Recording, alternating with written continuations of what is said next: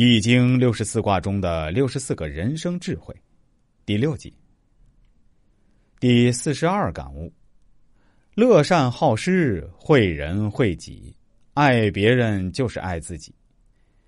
易经告诉我们，损上益下都是民悦无疆，都是道义大放光芒。你对别人好，别人对你好的概率非常大，这是自然法则，因为毕竟好人占多数，善心占多数。佛说：“爱别人，别人会回报给你，这样就等于你自己爱自己了。爱别人吧，他会给你回报。爱让我们共赢。”第四十三感悟：当机立断，胜券在握。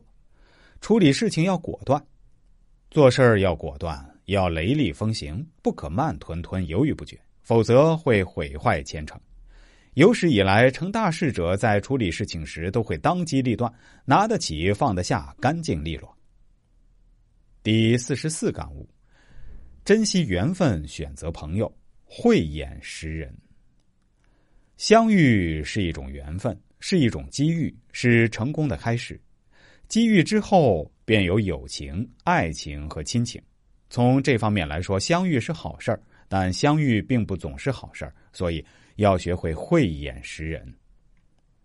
第四十五感悟：聚集英才，用人所长，开创光明。对于现代的企业领导者来说，在激烈的竞争中，想要成就一番事业，就必须求得贤臣良将、有精干的下属辅佐。这就要求领导们能够做到上贤，以才为标准，招揽一批可用之才。第六十四感悟：积累资本，寻找贵人，机会青睐有准备的人。机遇和贵人是在适当的时候出现适当的人事物的组合体。我们无法控制这种完美的巧合何时出现，唯一能做的就是通过控制自己的人脉，来给自己创造更多的可能性。第四十七感悟。卧薪尝胆，笑看人生，摆脱潦倒。易经告诉我们：当你穷困之时，要想没有灾难，要想通达，必须做到冷静相对。虽然身陷穷困，仍然自得其乐，不心急冒火，坚持自己的理想，卧薪尝胆，坚守中正的原则。第四十八感悟。求贤若渴，善待英才，做合格的老板。给别人机会，就等于给自己机会。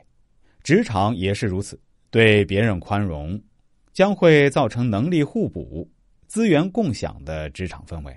经常给自己公司的员工以涌泉相报，将有助于提升你的职业情商，增强你职场凝聚力和向心力。第四十九感悟。破旧立新，与时俱进，自我改变。世界上所有的事物都是在不断变化之中的，不适应社会的发展就会被淘汰。所以，只有不断的推陈出新，才会有进步和发展。